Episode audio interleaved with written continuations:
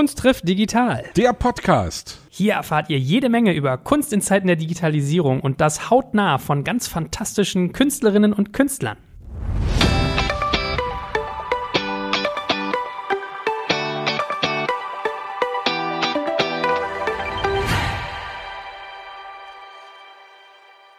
Mein Name ist Jörg Kaczmarek und heute wird es bunt, spaßig, unterhaltsam. Ich glaube, es wird ganz, ganz toll und ich freue mich, dass wie immer an meiner Seite der liebe Sebastian Krumbiegel ist. Hallo Sebastian. Hallo, ich habe gerade wieder gedacht, also erstmal schönen guten Tag, liebe Leute da draußen.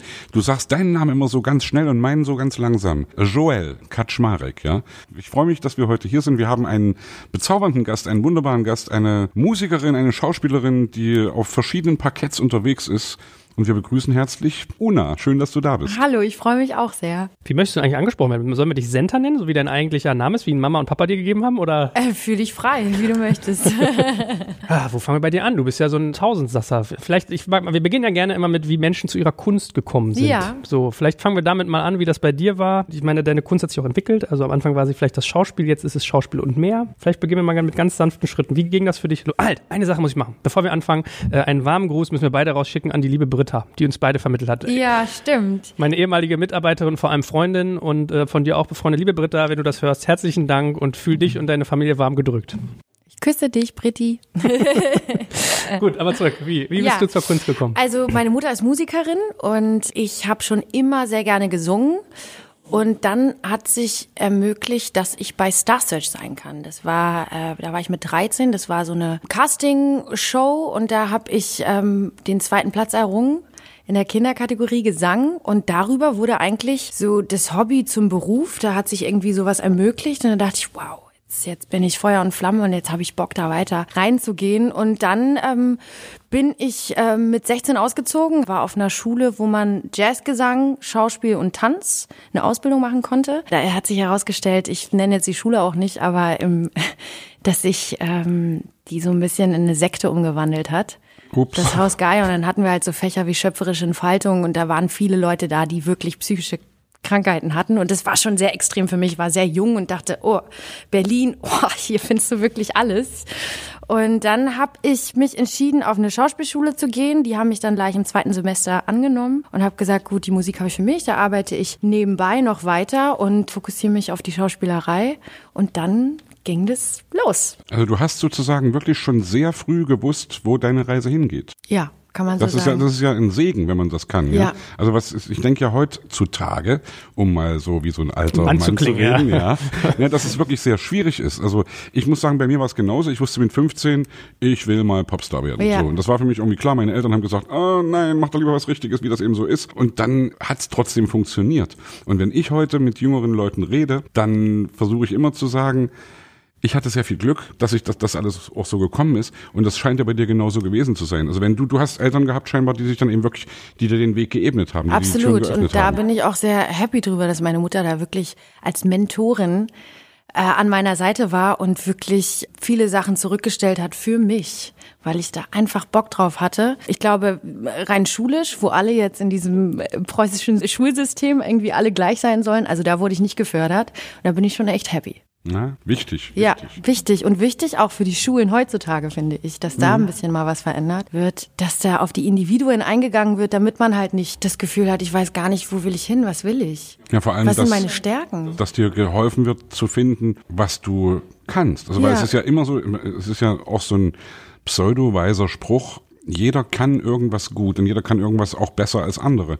Und ich weiß, was du meinst mit Schulsystem. Natürlich ist es wichtig, irgendwie lesen und schreiben zu lernen. Ja. Und es ist bestimmt auch richtig, irgendwie, was weiß ich, naturwissenschaftlich irgendwie ein paar Grundlagen zu haben. Aber eigentlich, und das, bei mir ging es in der Schule immer so, ich habe irgendwann nicht mehr verstanden, warum soll ich den Scheiß eigentlich lernen? Ja. ja? Und gerade, also ich, ich war in drei Fächern gut, ich war in Musik gut, ich war in Englisch gut und ich war in Deutsch gut. Das waren die Sachen, die mich interessiert haben und der Rest hat mich nicht interessiert und ich habe mein Abi eben gerade so irgendwie Mhm. hingekriegt und kann heute irgendwie sagen, okay, ich habe es auch nicht anders gebraucht und Ja. wusste eben schon zeitig genug, wo ich hin will und deswegen alles cool. Ja. Jetzt war da eine 16-Jährige, die äh, frisch zu Hause ausgezogen war, die in der großen Stadt war, die erst sozusagen einerseits erst Musik machen wollte, dann doch zum Schauspiel kam. Wie ging's dir denn damit? Wie hat sich das angefühlt? Das klingt ganz schön überfordernd oder wie was sehr Mächtiges, was da auf einen wartet? Also das hat sich befreiend erstmal angefühlt, irgendwie auch mit Menschen zusammen zu sein, die ähm, auch danach streben, was ich liebe. Aber es war auch wirklich viel. Also da ist, ich habe in so einem äh, besetzten Haus gewohnt und hatte da mein erstes Zimmer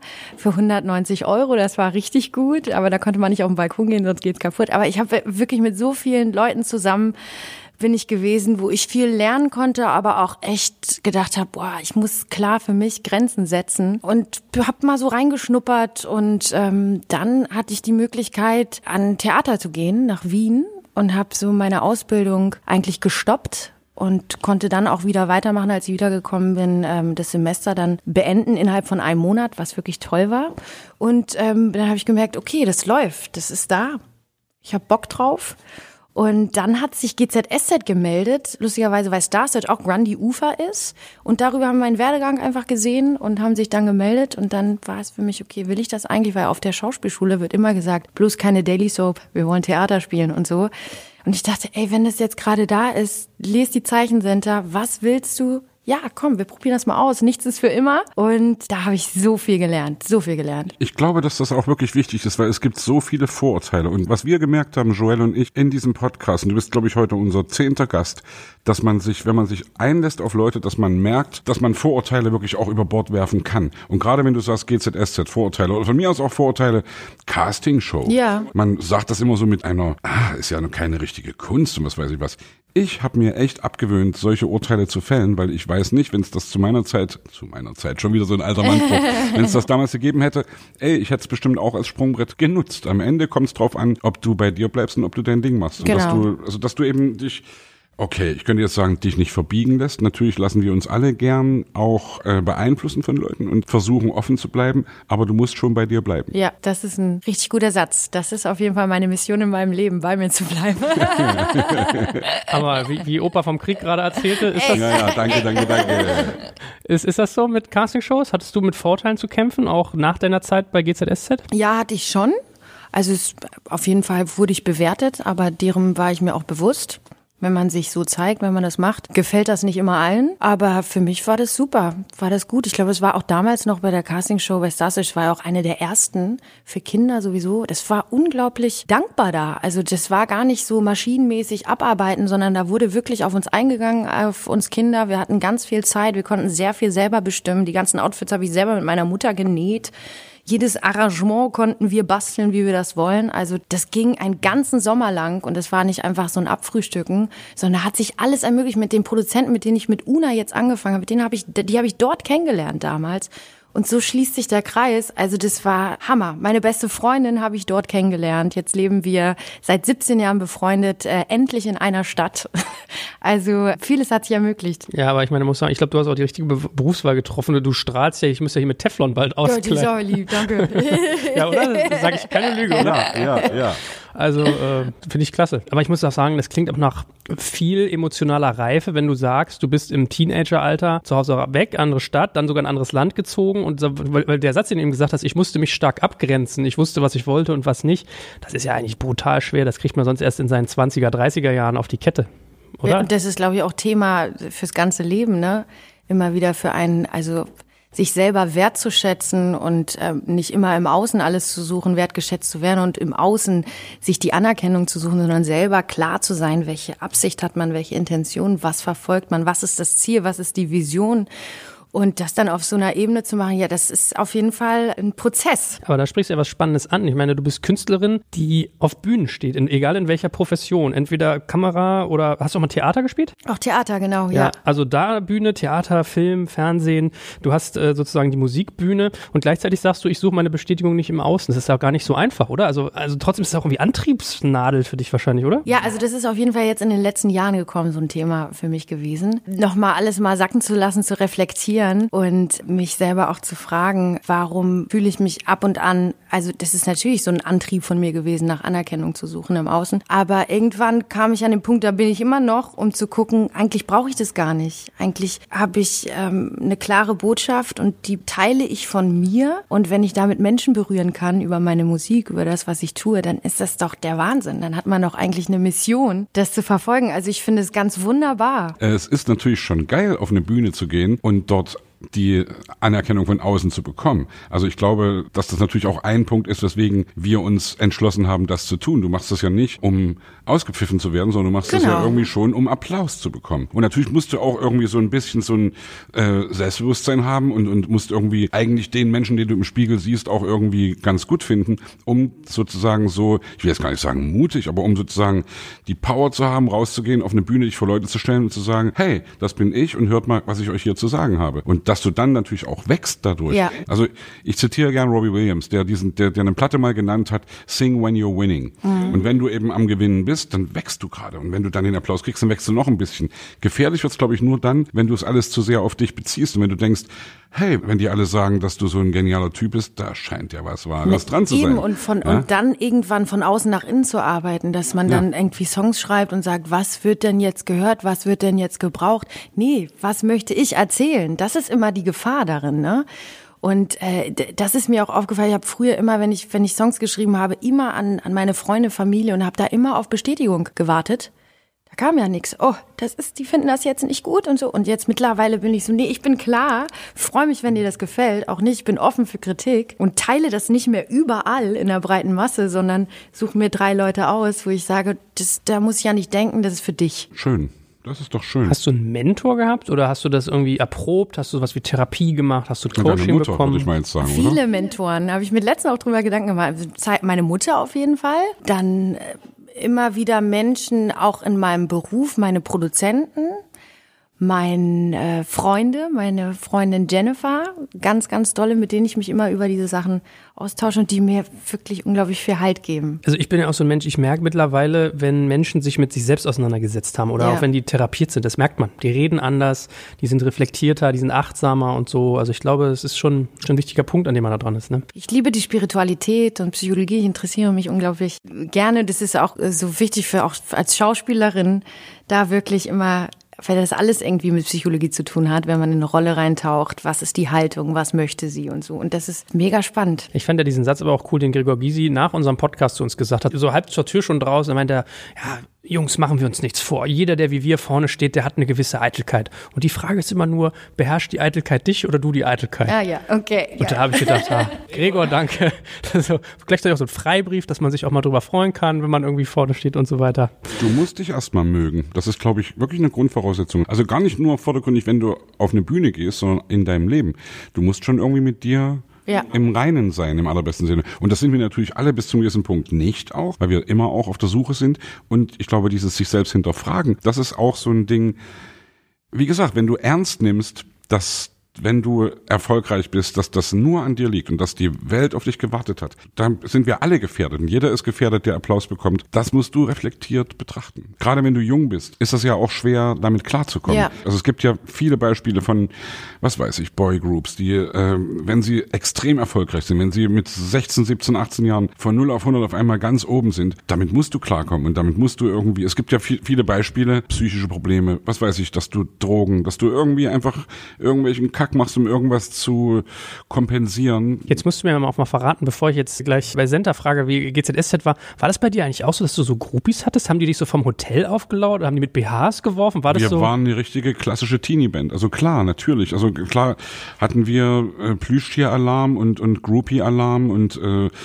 wir waren aber, und das ist, glaube ich, der Punkt, äh, ein wichtiger Punkt. Wir waren eben keine 16, 17, 18 mehr, sondern wir waren 23, 24, 25, als das losging. Und da bist du schon automatisch ein bisschen reflektierter. Aber wir haben auch an der Uhr gedreht. Und ich weiß das genau, dass ich äh, manchmal schmerzliche Begegnungen hatte mit Leuten, die mir gesagt haben, ey, sag mal, du hast dich aber echt ganz schön verändert und du bist aber echt ganz schön komisch und irgendwie ja. nicht cool, wie ja, du dich hier gerade ja. aufführst. Und das ist, glaube ich, auch eine gewisse Normalität. Wichtig ist, wie gesagt, dass du es reflektierst und dass du auch versuchst, an dir zu arbeiten. Wir als Prinzen, wir kennen uns zum großen Teil seit unserer Kindheit und können uns da auch gegenseitig ein bisschen gut den Kompass rüberreichen. War das bei dir auch so, weil du gerade sagst, das kennst ja, du? Ja, und dass man halt einfach, da braucht man halt auch Freunde und Menschen um einen, die halt wirklich auch für einen da sind, die einen sehen, wenn sowas passiert, dass man da auch immer im Offen bleibt in diesem Austausch, weil das wahrscheinlich auch unglaublich viel Input ist und man gar keine Zeit hat, das wirklich sacken zu lassen. Sobald du erfolgreich bist, hast du ganz viele Freunde. Und wenn es dann eben nicht mehr so ist, dann hast du eben weniger Freunde.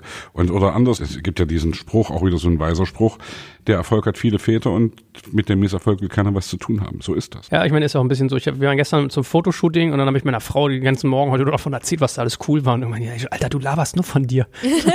Frag mich doch mal, wie mein Spaziergang mit den Kindern Ey, gezeigt das ist aber wirklich gefährlich, weil ich kenne das von mir auch und natürlich brauchst du eine gewisse ne? Ich-Bezogenheit, ja.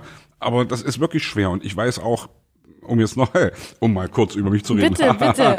also, naja, dass man, du bist gefährdet da. Also ein Beispiel, unsere, unsere erste richtig große Tour. Äh, Wir haben in Berlin Deutschlandhalle gespielt, als sie noch stand. 10.000 Leute gehen rein, wir haben es zweimal hintereinander gespielt. Und das war ein Erlebnis, das vergesse ich wirklich nicht. Das Licht ging aus und du kommst in diese Halle rein hinter der Bühne und die Leute fangen an zu kreischen. Und die Nackenhaare stellen sich dir auf und du kriegst Gänsehaut und denkst, boah, Hammer. Und dann kommt das Ding, dass der zweite Abend kommt und dasselbe passiert. Und du denkst dann irgendwie, ja, ist jetzt eben so, ist normal. Krass, ne? ja. Und das ist schon irgendwie das erste Ding, wo man dann sagt, ey, äh, irgendwas stimmt hier nicht. Wow. Geil, spannend. Aber komm, wir wollen ja deine Welt jetzt auch ganz viel kennenlernen. Wie ist das gewesen? Nimm uns mal mit hinter die Kulissen von GZSZ, deine erste sozusagen große, jetzt auch viel, oder gar nicht die erste, wenn du sagst, Stars ist ja auch schon eine große Station gewesen. Wie war das? Wie erlebtest du das? Die haben diese Rolle Tanja Seefeld schon sechs Monate gesucht. Dann bin ich da zum Casting hin und da hat mich die Casterin auch noch geschminkt, damit ich ein bisschen flippiger aussehe. Das fand ich total lustig. Die hat alles gegeben. Ja, du, du kannst das, du kannst diese Rolle bekommen. Ich so, okay. Und es war auch eine sehr, sehr dankbare Rolle. Also dankbar für mich als Schauspielerin, weil die ein rebellierender Teenager war, der einfach ähm, sich nicht anpasst und einfach mehr vom Leben will. Und Du hast dich selbst spielen können, um mal jetzt ein bisschen das abzukürzen. aber nee, schon, die war schon echt frech und die war auch frech zu ihrer Mutter und so. Also die war Okay. schon. Ich war, glaube ich, wirklich lieb in, in dem, dadurch, dass ich immer frei sein konnte und meine Ja. Mutter mir immer die Möglichkeit gegeben hat, gab es da gar keine Widerstände bei mir in meiner Jugend. Ähm, und äh, das war genau andersrum. Aber es hat Bock gemacht. Die hatte auch einen Klar. Wortschatz, der war also unterste Kanone. Und da konnte ich halt richtig aufgehen. Die war halt mega temperamentvoll und ähm, mega viel im Ego. Und das habe ich ausgelebt und war auch äh, sehr körperlich. Äh, auch geschlagen und so, die Tanja. Also das, äh, das hat schon Spaß gemacht. und jetzt komme ich wieder dahin. Ne? Also ich, ich fange ja jetzt wieder an, für ein paar Wochen da zu drehen, nach acht Jahren. Und das ist so crazy, weil ich hatte jetzt vorgestern das Coaching mit einem äh, Coach, Schauspielcoach. Und da haben wir ganz klar nochmal gesagt, er hat sich ja so viel entwickelt über die Zeit. Wer ist sie jetzt? Wer will sie? Was ist ihr Ziel? Was ist ihre Haltung? Was möchte sie jetzt, wenn sie wieder kommt? Und das fand ich so spannend, weil es steht und fällt ja wiederum auch mit mir, weil ich die Emotionen gebe dieser Figur. Und da freue ich mich jetzt richtig drauf. Wie war denn der Plot, mal blöd gefragt? Ich muss mich outen als, ich habe glaube ich noch keine Folge davon gesehen, Ja. ohne dass ich das jetzt als Bewertung meine. Wie bist du rausgegangen und wie kommst du wieder rein? Wie ich wieder reinkomme, das darf ich glaube ich noch gar nicht erzählen. Rausgegangen bin ich Work and Travel nach Australien. Ist die Ah, okay, also du bist jetzt nicht Tanja gestorben gegangen. oder so. Nee, nicht gestorben. Deshalb und komme als Geist wieder. Nee, Genau, äh, wieder auferstanden. nee, und kommt dann wieder nach acht Jahren Work and Travel. Nein. Und es wird auf jeden Fall unglaublich spannend. Da passiert ganz, ganz viel. Mein Vater hat mir das neulich erzählt. Äh, da- war ein Witz und so sinngemäß, Donald Trump stirbt in Israel und Israel fragt den amerikanischen Staat, wo wollt ihr denn euren Präsidenten begraben? Wollt ihr das bei uns machen, dann kostet es ein paar hundert Dollar oder sollen wir ihn überführen, dann kostet es ein paar tausend? Dann sagen die, warte mal, wir überlegen mal eine Runde. Melden sich ein paar Tage später wieder und sagen, ja, wir begraben den in den USA. Wenn sie, aber hä, aber wisst ihr nicht, wie teuer das ist, wenn ihr ihn überführt? Dann meinen sie, ja doch. Aber habt ihr mal daran gedacht, ihr habt schon mal bei euch jemanden begraben und der ist wieder auferstanden. Ups. Oh. Auf jeden Fall war äh, nochmal zurück zu GZSZ. Das war eine krasse Schule. 20 Minuten eine Szene. Ähm, dann hat man 17, 18 Stück am Tag. Also ich bin immer sehr perfektionistisch mit dem, was ich tue und habe mir vorgenommen, wirklich ähm, alles geben zu wollen und das auch zu separieren. Tanja eine andere Körperlichkeit zu geben, damit ich genau das ablegen kann, wenn ich dann abends nach Hause gehe. Es hat nicht so gut funktioniert, weil das wirklich intensiv zwei Jahre so ging. Und ich war wirklich nach diesen zwei Jahren echt fertig. Das Ja. muss ich schon sagen, ja. Hast du dich selbst mit der Rolle verwechselt, um es mal so plastisch zu Ähm, sagen? eigentlich nicht, aber sie ist zu mir geworden, ich zu ihr. Also das, ich habe auch äh, dieses Jargon, so wie sie gesprochen hat, auch mitgenommen in meinen Wortschatz und bin mit Freunden essen gegangen. Und sie, wie redest du denn? Wollte ich gerade fragen, Ja. wie haben dich Leute dann wahrgenommen? Ja. Also haben dich Leute auch äh, für die Rolle sozusagen gehalten? Das ist sowieso sehr schwierig, weil die ganz oft die Leute fiktiv und privat nicht irgendwie können das nicht separat voneinander sehen. Und da habe ich schon viele Sachen dadurch auch, dass ich so ein Terrorkind war in der Serie und ähm, angeeckt habe, habe ich viele Kommentare bekommen. Jetzt hör doch mal auf, geh doch mal mit deiner Mutter nicht so schlimm um. Was denkst du dir eigentlich? Mhm. Oder ich war mit Freunden in der Kneipe und die andere ist auch eine Kollegin gewesen von mir, die hatte gerade so einen Alkoholentzug in dieser Serie und der Barmann wollte ihr nichts zu trinken geben, ne? Das und sie so sagt mal, was, nein, du musst wirklich überlegen, ob du das jetzt hier machen möchtest. Denn sonst war alles umsonst. Und dann waren wir auch so, okay, alles klar, wir gehen in eine andere. Ja, das geht ja gar nicht. Das ist, ja, das ist aber bitter, ey. Das ist wirklich bitter. Also wir hatten Dietmar Bär zu Gast, der ja als Freddy Schenk im Tatort spielt, der eben auch manchmal, was, was hat er erzählt? Stehe ich beim Bäcker und das fragen oh, ja, die Leute Schenk. irgendwie, ach, der, ach ja, der, der Schenk steht hier. Ja. Nein, nein, der Schenk, der ist im Fernsehen bei Ihnen zu Hause. Ja. Ich bin der Dietmar Bär, ja. Ja, ich, ich, ich versuche gerade, wir hatten ja auch jetzt schon verschiedene Schauspieler und ich, ich baue gerade die ganzen Geschichten in meinem Kopf zusammen. Also Susan Sideropoulos hatte ich zum Beispiel gefragt, träumst du als deine Rolle? Und die meinte, ja, auf jeden Fall. Ich habe teilweise so geträumt, ich habe das so aufgesogen. Ich habe das Dietmar Bär gefragt, er meinte, überhaupt nicht. Mhm. Ich im Theater meint, das ist halt auch, oder im Film ganz anders. Du drehst pro Tag zwei Minuten, mittlerweile fünf, meint er. Du hast gar nicht so eine Durchdringung wie ihr. Also er hat auch gesagt, Respekt vor den ganzen, äh, die das sozusagen so machen mit so einer Dichte. Also das ist interessant, wie das so ein bisschen auch variiert. Ja. Aber war, war das so bei dir? Also Susan hat ja so erzählt, die war so in der Hochphase, die haben die gekreischt, wenn die ins Studio kamen und so. War das bei dir auch noch so diese Hochphase GZSZ oder war es da schon so ein bisschen? Nee, davon haben sie mir auch nur erzählt, dass da wirklich Leute gecampt haben vor dem Studio und so. Das war gar nicht mehr so. Das war irgendwann ein Umbruch. Ich weiß gar nicht warum. Das hörte irgendwann auf. Nach Tokyo Hotel? Ich weiß es nicht, aber dann kam, dann kam das irgendwie nicht mehr, ne? Ich habe ja Tokyo Hotel live gesehen in, in Leipzig und das war, wann war das? Irgendwie Ende der 90er oder Anfang der Nullerjahre? Ja, wann gibt's Tokyo Hotel? Weiß ich gar nicht. 2016. Nee, so spät nee. nicht. Äh, sechs meine ich, 2006. Okay, dann war's, dann war das wirklich dann 2006, 2007, als ich die gesehen habe. Und das war noch meine, also es war richtig Beatles-mäßiger Kreischalarm. Ja, krass. Also wirklich auch, äh, was auch schwierig ist, damit umzugehen glaube ich. Der Bill war auch bei Star Search. Ja, ja. ja. Also ich habe ja nur die Geschichten erzählt bekommen, Leute, die den im Podcast hatten. Unser Freund Jan Müller meinte, der wurde hinterher eher auf Instagram angeschrieben, ob er bitte mal die Nachrichten an den Bill weiterleiten kann. Also da wirst du ja richtig gestalkt. Also mhm. Ganz schön massiv. Ne? Aber sehr reflektierter Typ auch, Bill Kaulitz. Also ich habe ihn also auch mehrfach in Interviews gehört und guter Typ, finde ich ja. wirklich. Ich bin auch Anhänger von, ich, also ich finde musikalisch ist es nicht so stark, was sie tun, aber das ist auch ein bisschen hart bewertet. Also es ist Geschmackssache, Geschmackssache. Auch, nee, möchte ich echt immer sagen. Also da, Meinst du? Doch, was, ja. Was ist denn Wie stark und was ist nicht stark? Ja? Es ist immer Geschmackssache. Na, ich fand so den Tiefgang der, der Melodien, die, die, die Rhythmen, das ist so, wo ich mich so ein bisschen, beziehungsweise anders, muss man, eigentlich muss man es andersrum sagen. Ich habe gelernt, dass die ihre Musik komplett selber machen. Also die haben nicht professionelle Mischer oder keine Ahnung, Toningenieure, sondern die machen sehr, sehr viel selbst, er und sein Bruder am Rechner. Und dann muss man es schon wieder relativieren, dann finde ich es schon wieder ziemlich exzeptionell, weil wenn du guckst, so ein Pharrell Williams oder so, das ist ein ganz anderer Schnack, was der dann sozusagen an. an Aber ich glaube, dass ja auch der, der Tom auch ein ganzes Studio hat und sich da richtig reingefuchst hat und dass das machbar ist. Man kann ja auch richtig geile Songs machen mit wenig Equipment heutzutage. Also das ist alles möglich. Ich glaube trotzdem, dass es auch wichtig ist und das machen die garantiert auch genauso, dass du schon Leute von außen brauchst. Also jede große Band hat von außen Produzenten, die denen auch ein bisschen sagen, hey Leute, so und so nicht. Und wenn du schlau bist, hörst du auch auf die Leute. Also natürlich ist autark zu sein und irgendwie eigenständig zu sein wichtig, aber trotzdem sollte man schon auf Leute auch hören. Wir haben das immer so gemacht. Wir waren froh, dass wir Annette Humpe hatten, die uns äh, wirklich echt ein paar Sachen beigebracht hat und gezeigt hat. Und auch heute sind wir extrem froh, nachdem wir jetzt wirklich, wir, wir machen jetzt 30 Jahre die Prinzen, 30.000 Jahre die Prinzen. Und wir brauchen trotzdem Leute von außen, die uns auch ein bisschen sagen, hey,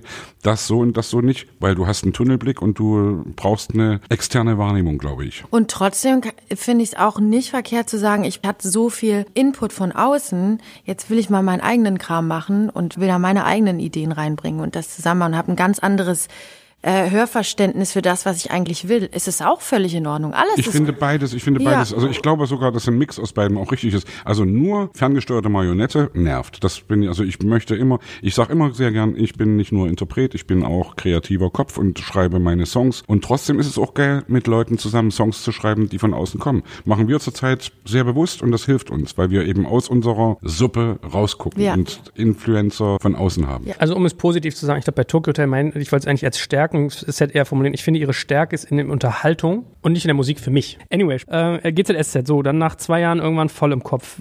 Wie war deine Stimmung? Was hast du damit angefangen? Wie bist du weitergegangen? Dann ähm, es war der Vertrag beendet und dann wollte ich unbedingt auch aufhören und dann hatte ich wirklich ein halbes Jahr äh, Selbstfindungsphase, Krise, also mit so vielen Menschen Kontakt abgebrochen, weil ich gar nicht mehr wusste, was will ich, was sind überhaupt meine Gefühle was, worauf habe ich Bock, wo will ich den Fokus drauf legen? Und habe mich da unglaublich reingehauen, in meine spirituelle Facette zum Vorschein gebracht und mich ganz viel mit Buddhismus und so beschäftigt. Und ähm, dann haben mich die Produzenten Elephant Music, mit denen ich die schon damals kennengelernt habe bei Starsearch, haben mich angerufen und haben gesagt, ob ich Bock habe auf ein Musikprojekt.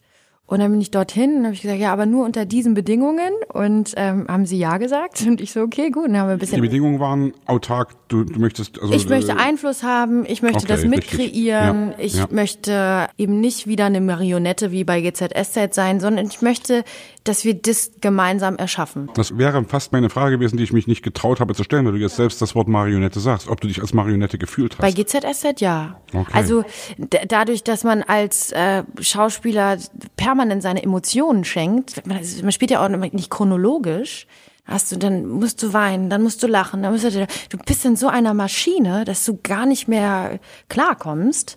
Und das war schon hart für mich. Dadurch auch, weil ich so perfektionistisch bin und weil ich so gerne wollte, dass das alles, ich musste wirklich abgeben. Abgeben und sagen, okay, das war jetzt nicht das Beste von mir, daraus habe ich auch gelernt, Beste von mir, aber es ist okay. Es ist okay. Alles ist Ja. okay, du bist genug. und ähm, genau, dann haben die mich angerufen, dann bin ich dorthin und dann ist ja auch äh, Santiano, die Musiker haben dort auch ihre Studios und dann haben wir einfach angefangen, dann hatten wir keinen Text, dann kamen wir, lass doch Fantasiesprache machen, wie bei Björk, weil ich die so super finde und dann haben wir geguckt, ach, dann lass doch Elbisch nehmen, das klingt doch so schön, das kann ja, das klingt ja nach allem und ich so, ja, super, dann können wir so auf einer emotionalen Ebene einfach die Menschen touchen, um das irgendwie noch so kompakter zu machen, noch einen äh, Künstlernamen und da haben wir einfach alle im Team agiert. Und so kam auch Una. So kam Una, ja. Ich bin Ah, das erste cool. Signing auch bei Air Force One, Tochterfirma von Universal und so haben wir das zusammen kreiert. also Fantasiesprache. Ja, Du bist das One in Air Force One sozusagen. ich bin es One, genau. ja, und jetzt bin ich schon seit acht Jahren dort. Aber war das immer schon, dass du sowas machen wolltest? Also hast du irgendwie so ein Fable für mittelalterlich orientierte Musik? Wenn du sagst Elbisch, das ist also, wie, wie verortest du dich denn selber? Nach dem ersten Album ist da wirklich so was aufgegangen. Ah, wie ist es, wenn man das sieht? Eine Reise um die Welt. Ich habe ja dann nicht nur Elbisch gesungen, sondern ich habe dann auch auf Quechua gesungen, hatte dann südamerikanische Klänge mit einfließen lassen, dann Mittelalter. Ich habe Subway to Sally kennengelernt, mich super mit denen verstanden. Dann haben wir angefangen zu schreiben und dann habe ich da richtig, wow, geil, habe Drehleier gelernt. Die waren meine, der Budensky war mein Lehrer und dann ähm, hat sich eigentlich jedes Mal was eröffnet und ich war einfach offen zu sagen, geil, dann nehmen wir das mit rein. Jetzt das letzte Album, was afrikanische Einflüsse hat. Also es ist wie so eine Reise um die Welt und es ist immer mehr zu mir geworden, muss ich auch sagen. Also am Anfang habe ich auch so ein bisschen das Gefühl gehabt, ich möchte dem gerecht werden und ich habe auch eine klare Vorstellung davon, wie ich das repräsentieren möchte nach außen. Deshalb auch Una, was bedeutet die Königin der Leichtigkeit, alles mit Leichtigkeit zu verpacken. Das strahlst du auch Und- aus, wenn ich Äh, das ja, sagen darf. danke schön. Ehrlich, ja, schön. Ja, und darüber ist es dann immer mehr dazu gekommen, dass ich sagte, okay, jetzt möchte ich noch mehr mich zeigen. Jetzt möchte ich die Texte auch persönlicher gestalten, poppiger. Es war ein Prozess von acht Jahren. Wo hören die Leute deine Musik? Nur in Deutschland? Also ich merke auf Social Media, dass da auch ganz viele Leute aus Russland sind und ähm, aus Bulgarien. Dann gibt's auch ganz viele aus Südamerika. Von überall, dadurch, dass ich auch immer so ähm, Features hatte, auch mit Celtic Woman mal und mit Künstlern aus den verschiedensten Ländern, sind da auch noch Leute mit dazugekommen, aber überwiegend eigentlich in Deutschland. Und ich meine, du bist ja damit durchaus erfolgreich. Also, was heißt durchaus gar nicht so überraschend. Also, ich habe mir gedacht, es ist eine Nische erst, aber ich gewinne immer mehr den Eindruck, das ist sogar ziemlich breitentauglich, oder? Es ist eine Nische gewesen am Anfang, kann man so sagen, wenn man im Schubladen denken will. Und es hat aber gefunden. Ich glaube, es war wirklich so ein, wie sagt man denn, zur richtigen Zeit, diese Themen zu öffnen, die auch essentiell, weil ich singe überwiegend über essentielle Sachen. Achtsamkeit, bewusst mit sich selber gut umgehen, Yoga, Meditation, all diese Sachen. Am Anfang war es wirklich eine Facette von mir, die dann hochgekommen ist, genau diese. Und das war irgendwie gewollt. Gott sei Dank. Ich freue mich, dass das so gefunzt hat. Ja, es ist Pop, ne? Es ist populäre Musik. Also Ja, ich überlege gerade, ob du so ein bisschen das bist, was Bosshaus für Country ist. Bist du sozusagen, ich, weil ich überlege noch, was für ein Label man dieser Richtung geben kann und irgendwie will ich ihm kein Label geben, Das ist dann so ein bisschen einengt. schwierig. Es ist zwischen den Stühlen und es ist eine Grauzone und vielleicht muss man es auch gar nicht. Ich habe heute von Minkai gelernt, sie sitzt nicht zwischen zwei Stühlen, sondern auf zwei Stühlen. Das fand ich ein geiles Bild. Vielleicht ist das bei dir ja. auch so, ne? ja. Äh, anyway, aber also, man- also man muss es mal, um es in, in, in Fakten mal ein bisschen zu nennen. Also du hast irgendwie ein Echo gewonnen, habe ich mal irgendwie verfolgt. Zwei sogar. Ähm, du warst, ich auch. warst bei Helene Fischer schon zweimal in der Show. Also Ja. Ich nicht. Helene, wenn du das hörst, du bist nicht nur als Gast eingeladen, sondern auch äh, Sebastian will bei dir Gast sein. ähm, nein, also breite Anerkennung genießt du für das, was du tust. Von daher, wie war denn das so? Wie hat sich das angefühlt? Wie kam das so über Nacht? Ist das ein Prozess? Wie wird Toll war das. Also damit habe ich äh, ehrlich gesagt nicht gerechnet gehabt. Äh, Wir haben das rausgehauen 2014 im Januar. Und ich hatte eigentlich einen Folgejob am Theater in Braunschweig für Ende des Jahres, weil ich auch ein bisschen so diese Musikwelt kenne und äh, weiß, wie kurzlebig das einfach ist. Und dann war das ja granatenmäßig, ist das durchgestartet und ich dachte nur so, wow, okay, dann äh, sage ich den Job mal ab. Und ähm, ja, dann ging's los. Und es war, es hat sich richtig toll angefühlt. Ich habe auch ein tolles Team, muss ich sagen, hinter mir, die das wirklich auch breit aufgestellt haben, damit ich auch gesehen werde. Und dass das dann so funzt, das war ein schönes Gefühl. Ich glaube ehrlich gesagt, dass du mit Helene Fischer wahrscheinlich voll auf einer Wellenlänge sein musst. Die wirkt auf mich auch sehr perfektionistisch. Also aus der Ferne macht es den Eindruck, als wenn die sehr viel Arbeit in ihre Kunst steckt. Der Körper von der sieht total durchtrainiert aus, die Bühnenshows sind elaboriert. Ist sie ein bisschen so wie du, das so perfektionistisch und Sicherlich, also das, was sie da präsentiert, ist ja unglaublich, ist ja fast schon maschinenmäßig, ne? Das ist Wahnsinn. Amerikanisches Entertainment. Genau, genau. Da habe ich Im auch allerbesten Sinne. absoluten Respekt vor. Leider hatte ich jetzt nicht so viel Zeit, mit ihr zu sprechen, weil das ja dann in diesen Shows immer. Die moderiert das, die singt jeden Song mit. Also das ist ja natürlich, da gibt's gar keinen Raum mehr dafür. Aber ich fand sie trotzdem sehr durchlässig. Also und sie hat mich schon gesehen und geguckt und mich wirklich gefragt, wie geht's dir, wie ist es? Ich freue mich. Die hat sich mega drauf gefreut, mit mir diese Musik zu machen, also meinen Song zu äh, performen und hat mir ähm, auch gesagt, dass sie, dass sie mich verfolgt und dass sie das ganz toll findet. Also es war wirklich schön. Und wie sozusagen, also ich versuche auch mal nachzuverstehen, ich bin ja so ein Business-Onkel, wie sozusagen die monetäre Welt oder das Geldverdienen funktioniert. Ich habe ja irgendwie mitgekriegt, durch Sebastian auch viel, also Spotify ist zwar ein toller Magnet für Hörer, für Bekanntheit und so weiter, aber das Geldverdienen ist schwierig. Ist das durch Live-Auftritte, dass man da irgendwie gutes Geld verdient? Wie ist das für dich? Wonach, wo richtest du dich aus? Auf welchen Kanal? Also ich glaube, live prinzipiell ist da, wo man am meisten verdient.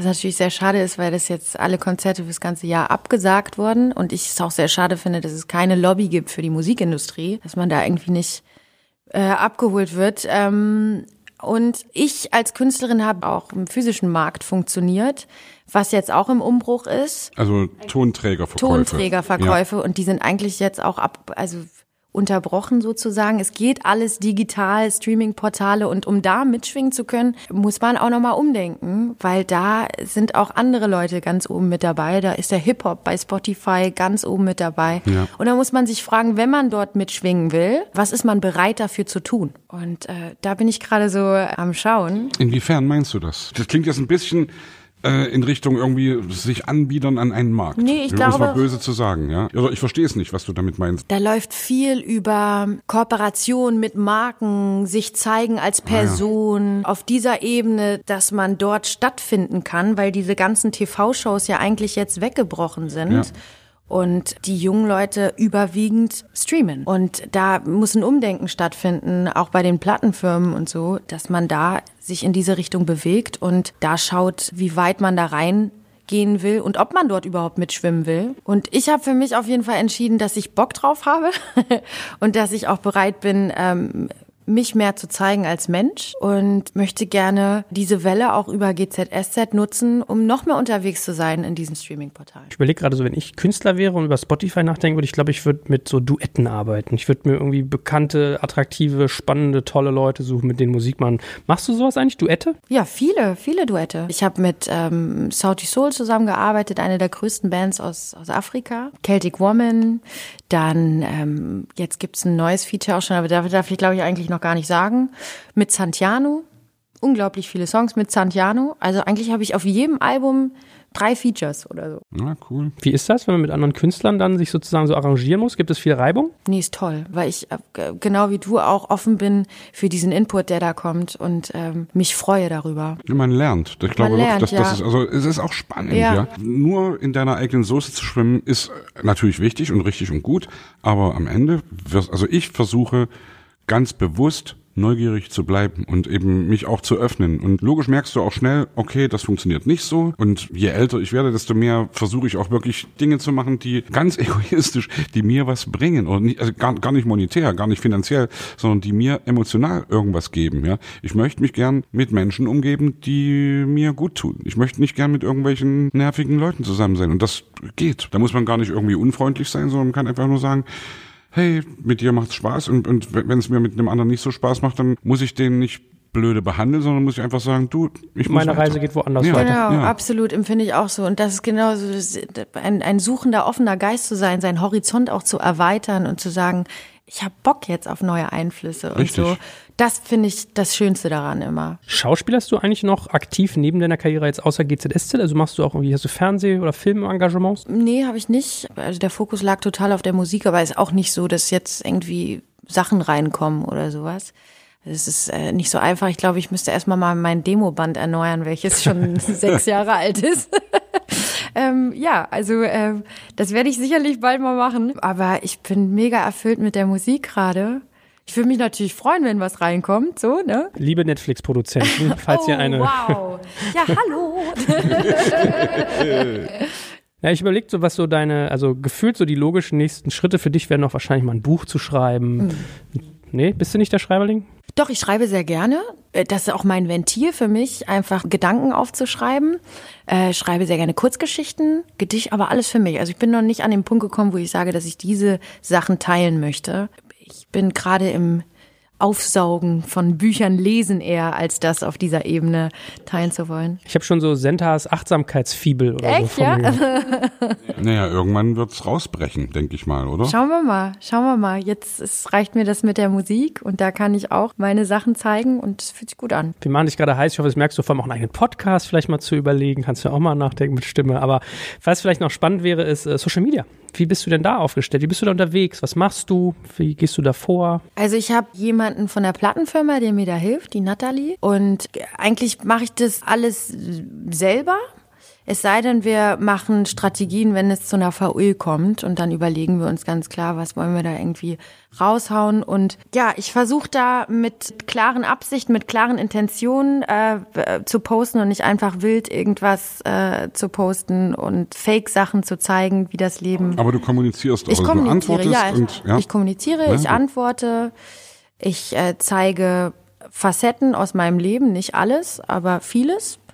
Und Was ist Tabu? mein Kind, meine Familie. Finde ich klug. Also, wie gesagt, gibt's ja auch verschiedene Möglichkeiten. Wir hatten mit Kim Gloss und mit Ina Aogo, die das eben anders sehen. Wo, wo, Kim nicht, muss man fairerweise sagen. Ach, stimmt natürlich, stimmt, genau. Ina aber war zum Beispiel ja Verfechterin in der Tat zu sagen, nein, ich finde, also hat sie auch einen Punkt, finde ich, es sei wichtig, Kinder da ranzuführen, aber man kann natürlich auch ganz viele Gründe dagegen nehmen, Sicherheit, Selbstbestimmungswert und so weiter. Aber es- finde ich auch einen interessanten Punkt, dass du sagst, du ziehst klare rote Linien für dich und um es mal umzudrehen, was willst du denn zeigen? Wie willst du wahrgenommen werden? Wenn einer die virtuelle äh, Senta sieht, das ist ja auch immer, also ich glaube nicht, dass du unecht bist, aber jeder spielt eine Rolle oder zeigt bestimmte Aspekte hervorgehoben. Was möchtest du bei dir hervorheben? Ich bleibe immer bei mir, in dem Sinne, dass ich von mir spreche und nicht einen guten Ratschlag habe oder sowas, sondern sage, was mir gut tut, was ich brauche für mich, um ein erfülltes Leben zu ist haben. psychologisch ganz klug. Also die klassischen Ich-Botschaften. Die klassischen. Ich-Botschaften, ähm, teile auch verschiedenste Podcasts, alles, was mich gerade einfach so bewegt. Singe sehr viel auf meinen Portalen und ähm, schreibe auch dort. Hab ein paar kleine Kurzgeschichten habe ich auch schon veröffentlicht auf dieser Ebene und komme da immer mehr hin, noch mehr mich zu zeigen und beschäftige mich ganz viel mit diesem Bewerten. System und zu fragen, weil das ist ja so einfach, man wird ja permanent bewertet dort und jeder kann da drauf schreiben, wie kacke er einen findet oder wie toll. Und da habe ich wirklich gemerkt, wenn ich wirklich von mir das gebe, dann kann mich gar keiner bewerten. Dann ist es mir auch relativ scheißegal. Hast du denn mit Hass zu tun, mit irgendwie unangenehmer Kritik? relativ wenig, Gott sei Dank, relativ wenig, aber immer mal wieder und ich krieg's von Freunden mit, die ganz schön viel äh, Hasskritik bekommen und wir oft darüber sprechen. Aber ich glaube, man muss einem auch im Klaren sein, dass man halt bewertet wird. Und es ist halt einfach so, wenn man dort stattfinden möchte, ne, muss ja jeder für sich selber entscheiden. Unser Bassgitarrist Matthias sagt immer, wer den Kopf aus dem Fenster hält, wird geföhnt. Und das stimmt. Das stimmt auch, Und das ja. musst du erstmal irgendwie, damit musst du auch klarkommen. Und hey, du hast eben so schön gesagt, Joel, dass natürlich jeder irgendwie eine Rolle spielt, ja. Sobald du rausgehst, willst du dich nicht von deiner ätzendsten Seite Ja. zeigen und willst nicht deine ganzen Abgründe irgendwie zeigen. Andererseits ist es manchmal auch ganz gut, deine Abgründe zu zeigen und damit sozusagen ehrlich zu sein, aber du entscheidest es ja schon Genau. selbst. Also wenn ich zum Beispiel Selfies von mir mache, weil ich bin Social Media mäßig nicht so richtig äh, wahnsinnig aktiv. Ich bin auf Twitter manchmal, äh, teile viele Sachen oder was weiß ich was. Aber wenn ich mal ein Selfie mache, hey, klar will ich dann nicht irgendwie von unten Doppelkinn scheiße aussehen. Nee, dann mache ich eben, ich sag selbst, wenn, wenn Fans ankommen und, und Selfies machen, weil ich sage, hey, von oben, von oben, Doppelkinn freundlich und so. Und das ist dann auch so, na klar, will ich das auch so rüberreichen. Ja. Natürlich wollen wir attraktiv oder, oder intelligent, wohlriechend, schön, klug. Ja, ja. und nicht irgendwie scheiße rüberkommen. Ja, absolut. Und trotzdem wollen wir auch irgendwie da raussagen, dadurch, wenn man auch mal so ein Selfie von unten hat, äh, so bin Wer ich halt einfach. kann. Wer sich Ja, leisten kann, wer es will, man ist gut so, wie man ist. Wie es gibt da verschiedenste Leute, man ist genug, man reicht aus, so ist es. Ja, ich finde, der, das, ähm, das spannende Motiv, um das wir hier gerade sprechen, ist, was du hast es auch wortwörtlich gerade gesagt, bewerten. Ja. Also ich finde, Bewertung ist was, was mich auch mein Leben lang verfolgt. Ich bin halt, ich bin darauf trainiert zu bewerten. Ich war wirklich, ich war, mir ging es immer, ich muss in der Schule sollte ich der Beste sein. Auf meiner Arbeit, also du kriegst ja dadurch auch eine gewisse An Anerkennung. Es gibt irgendwie wirklich äh, re relevante Wirtschaftsleute, die zu mir kommen und mich fragen, wie ich dieses und jenes Thema einschätze oder diesen und jenen Player. Der kommt, will mit uns einen Deal machen, was sagst du dazu? Also vieles gesellschaftlich trimmt einen da drauf. Absolut, die Gesellschaft ist so, die strebt nach oben, da ist nur noch das Ziel wichtig, der Weg dorthin überhaupt gar nicht. Und ähm, ich habe da auch selber immer einen Druck verspürt, immer wieder neu meinen Platz finden zu wollen in dieser Strebung Leistungsgesellschaft. Aber ich glaube, wenn man sich das mal wirklich runternimmt und sagt, ey, wie ich gerade auch schon gesagt, ich bin genug in dem, dass ich einfach bin, diese dominante Gesellschaft, ja, sich da mal rauszuholen und zu sagen, nee, es, es reicht auch einfach, wenn ich nur bin. Und das habe ich seitdem meine Tochter da ist. Das ist ganz hoch, ganz eine krasse Erkenntnis für mich gewesen, weil sie mir jeden Tag das Gefühl gibt, dass ich genug bin und dass das reicht. Und das fand ich so schön. Da hat das bei mir Klick gemacht. Ich habe auch so einen Song geschrieben, der mich immer daran erinnern soll, da, dann innezuhalten, wenn ich wieder dieses Bedürfnis habe, zu streben. Ja. Ah, Das ist wirklich echt äh, eine Lebensaufgabe. Und umgekehrt hast du es geschafft, loszulassen, andere und anderes zu bewerten? Ich bin da auf dem Weg. Äh, Ich merke immer wieder, dass das so ein Spiegel ist, wenn ich merke, dass Menschen mich bewerten, dass ich dann auch gleich bewerte, automatisch den Spiegel und dann nochmal hinterfrage, ah, guck mal, machst du ja dann auch.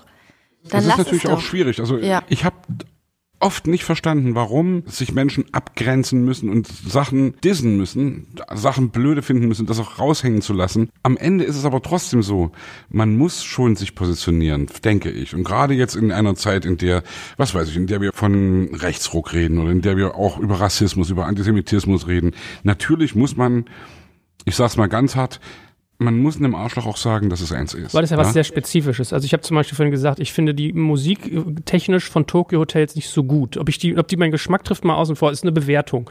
Wo ich so manchmal mal frage, warum eigentlich? Muss keiner sagen, ja, das ist nicht so meins, aber mh, so, ne? Ja, die anderen sagen, ich finde die Rolling Stones scheiße oder ich finde die Beatles doof. Ja, naja, das finde ich nämlich man auch. auch. sagen, und ich ja. merke immer mehr, wenn man davon loslässt, dass man wirklich echt inneren Frieden findet. Dass das völlig okay ist. Alles darf sein. Außer natürlich äh, Rechte. Menschen verachten Ja. mm, Mist. Genau. Ja. Naja, naja. Mich Voll. beschäftigt gerade so dieser sehr stark, ich habe da Sebastian auch schon mal von erzählt, es gibt dieses Buch Gewaltfreie Kommunikation. Super empfehlenswert, wenn du dich für sowas interessierst. Ich glaube, das passt auch in dein Weltbild. Und der sagt halt so, also es ist eine Art der Kommunikation, wie man mit anderen umgeht, die ähm, bedürfnisorientiert ist. Also es geht darum, seine eigenen Bedürfnisse zu hören und zu äußern und die von anderen. So, das klingt richtig esoterisch, wenn ich das sage. Huh. Nee, überhaupt nicht. Aber das ist genau der Gedanke. Und da, da ist nämlich ein Punkt, dass er gesagt hat, lebensentzweiende Kommunikation basiert auf unterschiedlichen Dingen. Und es ist zum Beispiel Bewertungen, gerade moralisch. Es sind Vergleiche. Es sind aber auch solche Sachen wie Forderungen. Ja, das heißt, der Gedanke bei der Kommunikationsart ist halt viel zu sagen, ich erlebe etwas, ich beschreibe es, ich erzähle, wie es mir gefühlsmäßig damit geht und dann äußere ich Bitten. So, wow, das klingt unglaublich äh, konstruiert, aber es ist eigentlich ein spannender Gedanke. Ja, und deswegen finde ich das, äh, Und das ist toll, weil da bleibt man dann immer wirklich bei sich, weil man eben nicht auf die kleinen Details sagt, das machst du falsch, sondern ich, was wünsche ich mir von dir? Mhm. Das finde ich, finde ich so viel schöner schöner auch und weil das einfach respektvoller ist, so einen Umgang auch zu haben. Das ist nur so brettschwer, oder? Geht das auch so? Deswegen hat mich das so stimuliert, was du gesagt hast. Ist es für mich eine Lebensaufgabe. immer wieder auch von meinem Ego wegzukommen und immer wieder zu sagen, nee, ey, komm, lass es doch mal. Aber ich hatte auch eine Phase, wo ich sehr unglaublich diplomatisch war und objektiv alles betrachtet habe, wo ich jetzt auch wieder irgendwie wegkomme, weil das ist eh geschult bei mir, das ist da, jetzt zu sagen, ich suche nach meiner Wahrheit. Wollte ich gerade sagen, es gibt verschiedene Wahrheiten. Genau, ne? Ist ja auch wirklich Fakt. Ist ja. wirklich so. Du empfindest Sachen anders als ich, wenn wir beide einen Film uns angucken oder wenn wir jemanden kennenlernen und das ist dann völlig logisch und dann ist das meine Wahrheit und das andere ist deine Wahrheit. Absolut. Ich fand schön, in dem Buch war zum Beispiel so ein Satz, manche Menschen würden sagen, sie ist dumm, also ich meine jetzt nicht dich, sondern diese hypothetische Person in dem, in dem Buch. Und andere würden sagen, sie weiß andere Dinge. Was ich interessant fand, ja, was man sagt, ja, die hat jetzt nicht vielleicht irgendwie zwölf Jahre Schulbildung gehabt plus noch Studium. Dafür kann die megamäßig dieses, das und jenes. Ne? Also das ist ja so diese Subjektivität, dass jeder sich so seine eigene Welt eigentlich schafft. Ja? Ah, heute wird sehr philosophisch mit uns hier. Mann, oh Mann. Auf I den love Abend. it. Schön, I love ja, it. ist doch gut.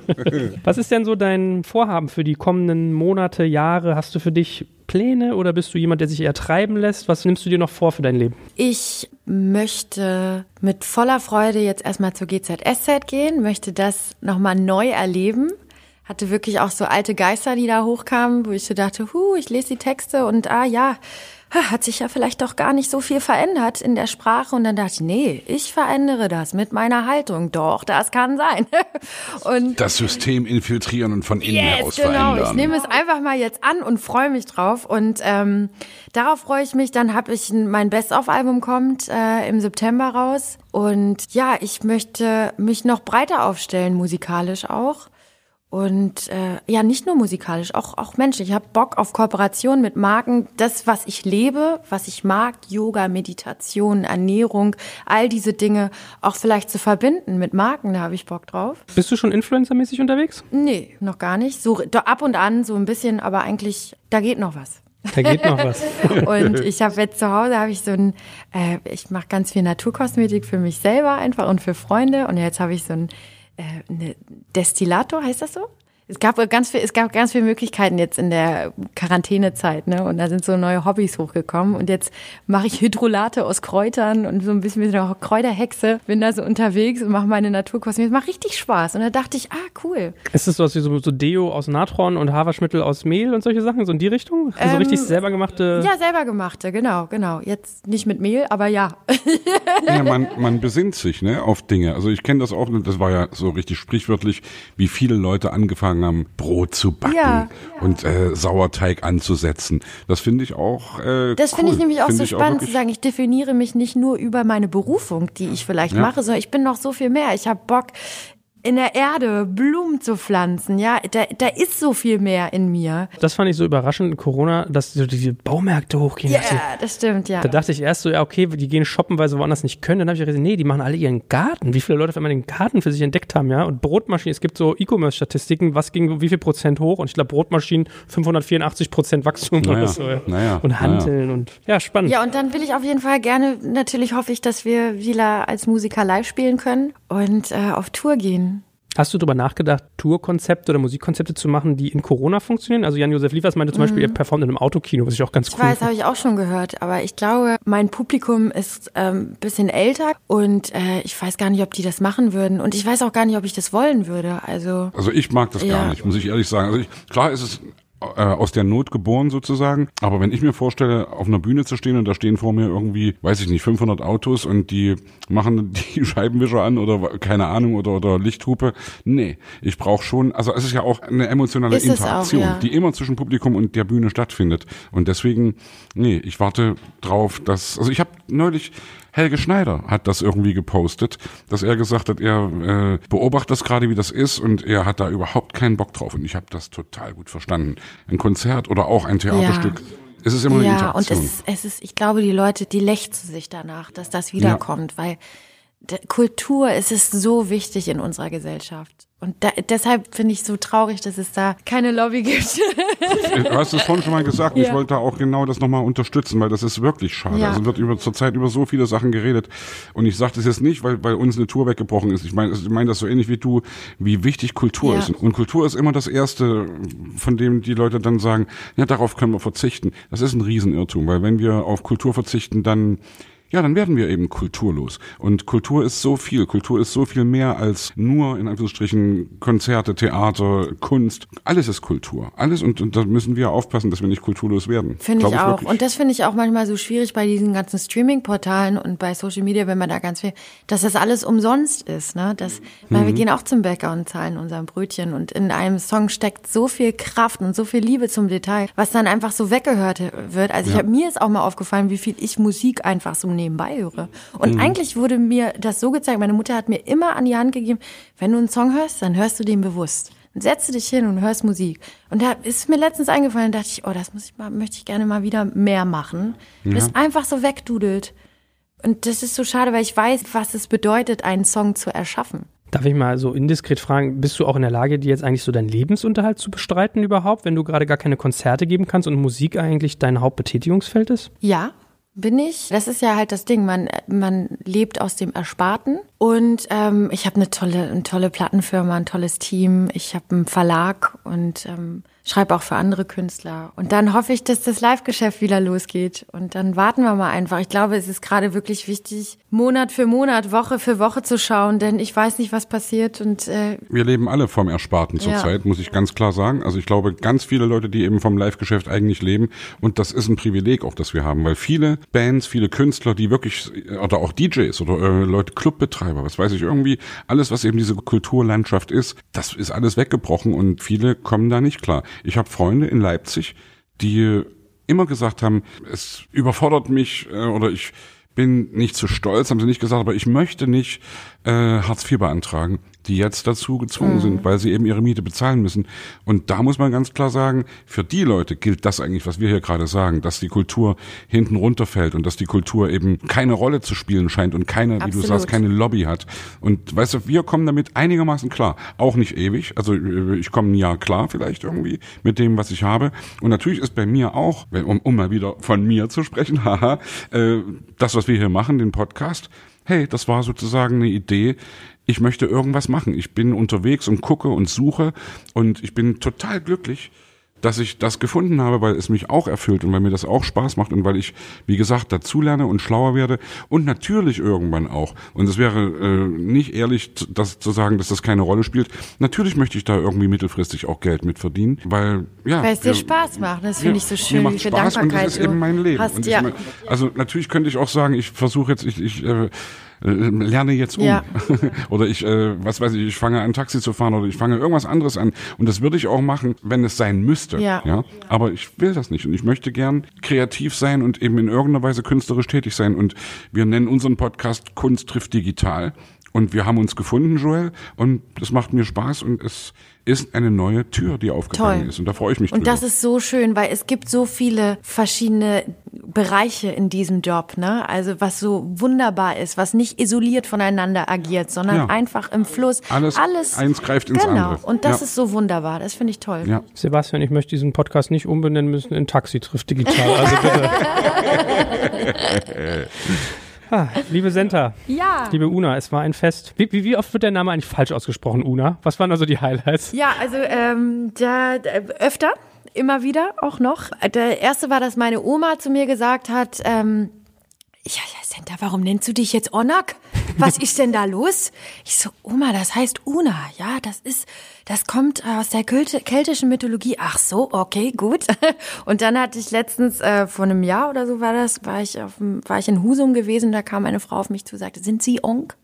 Und dann habe ich gesagt, für Sie bin ich auch gerne Onk. Also, ähm, es gibt die verschiedensten Sachen, aber diese Sachen hatte ich auch schon immer mit meinem richtigen Namen, Senta Sophia Deli Ponti, wo ich auch Herr Della Ponti oder Herr Deli Fuzzi schon genannt wurde. Also da gibt's einiges.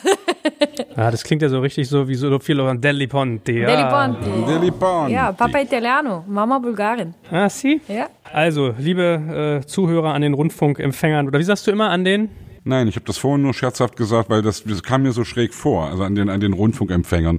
Klingt so ein bisschen. Äh, Ich mag Retro halt manchmal. Ich bin manchmal so ein äh, Vintage-Onkel, ja? Rundfunkempfänger. Ja, komm, ey, lass, Also- lass es nennen, wie es will, äh, wie, wie wir Liebe wollen. Zuhörer, äh, Liebe Zuhörerinnen und Zuhörer, bitte, ja? Dankeschön für diesen Hinweis. Nein, sorry, also ich bin da, du, ey, wenn wir über politische Korrektheit reden, ich bin da ja Fan von und bin irgendwie, wir, wir können, also die Sprache verändert sich, äh, die Sicht auf die Dinge verändert sich, ich finde das schon ganz gut. Ich finde gut, dass ich jedes Mal von dir hier Arschtritte kriege, weil das ist wichtig Nein, komm, und, du kriegst und formt den Arschtritt. Du Körper. kriegst liebevoll, liebevoll einen kleinen, kleinen Wink. Ja, wir mögen das, wir streiten uns manchmal gerne, so liebevoll. schön. Ich finde das schön. Äh, Spaß beiseite, ernst komm raus. Liebe Hörerinnen und Hörer an den Rundfunkempfangsgeräten, bitte geht auf Spotify, hört euch dort Una an, es schreibt sich O-O-N-A-G-H, hört euch das Best-of, aber man noch besser kauft es als Platte, das ist Retro.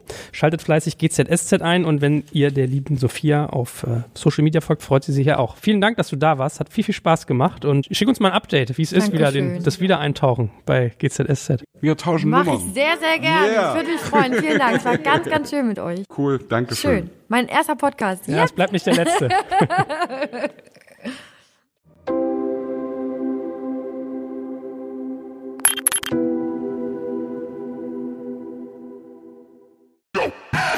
Jetzt kommt ein kleiner Werbespot. Aufgepasst! Wusstest du, dass HR-Teams heutzutage mit mehr Aufgaben denn je konfrontiert sind? In der aktuellen Studie HR Trends, die Zukunft der Personalarbeit 2024 von Sage, wurden HR-Teams aus sieben verschiedenen Ländern und über 20 Branchen befragt, um top aktuelle Insights in der Entwicklung des Personalwesens zu geben. Sage entwickelt HR-Tools und Software für dein Unternehmen, um Lohnabrechnungen, Personalmanagement, Buchhaltung und mehr zu vereinfachen. So, und die Studie von Sage zeigt unter anderem, dass ganze 91% der HR-Teams angeben, dass ihre Arbeitsbelastung im letzten Jahr zugenommen hat, aber gleichzeitig glauben 79% der Befragten, dass Automatisierung ihre Prozesse zukünftig verbessern und Zeit sparen kann. Ebenfalls spielt auch KI eine große Rolle. Derzeit nutzen etwa ein Drittel bereits Chatbots wie ChatGPT in ihren Prozessen und circa drei Viertel der PersonalleiterInnen sind sich bereits sicher, dass KI die Arbeitsweise im HR revolutionieren wird. Du merkst, die Studie ist vollgepackt mit Statistiken, überraschenden Erkenntnissen und Tipps für HR-Führungskräfte, die vorankommen wollen und zeigt eine Momentaufnahme der sich stetig wandelnden Rolle von HR heute. Am besten schaust du dir die Studie HR-Trends, die Zukunft der Personalarbeit 2024 selbst an. Unter digitalkompakt.de slash Sage, S-A-G-E, kannst du sie dir komplett kostenlos herunterladen. Und wie immer findest du alle Infos auch auf unserer Sponsorenseite unter digitalkompakt.de slash Sponsoren. Werbung Ende.